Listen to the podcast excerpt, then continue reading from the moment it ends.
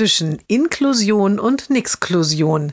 Jeden Montag eine neue Geschichte im Blog von Kirsten mal zwei. Heute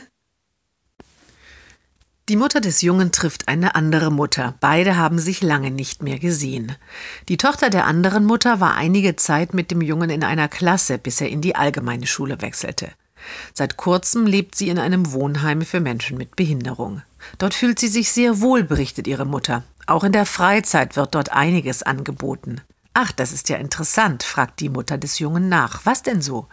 Manchmal wird gemeinsam gekocht oder ein Kinoabend organisiert. Sogar bei einem Fußballspiel waren sie neulich, berichtet die Mutter.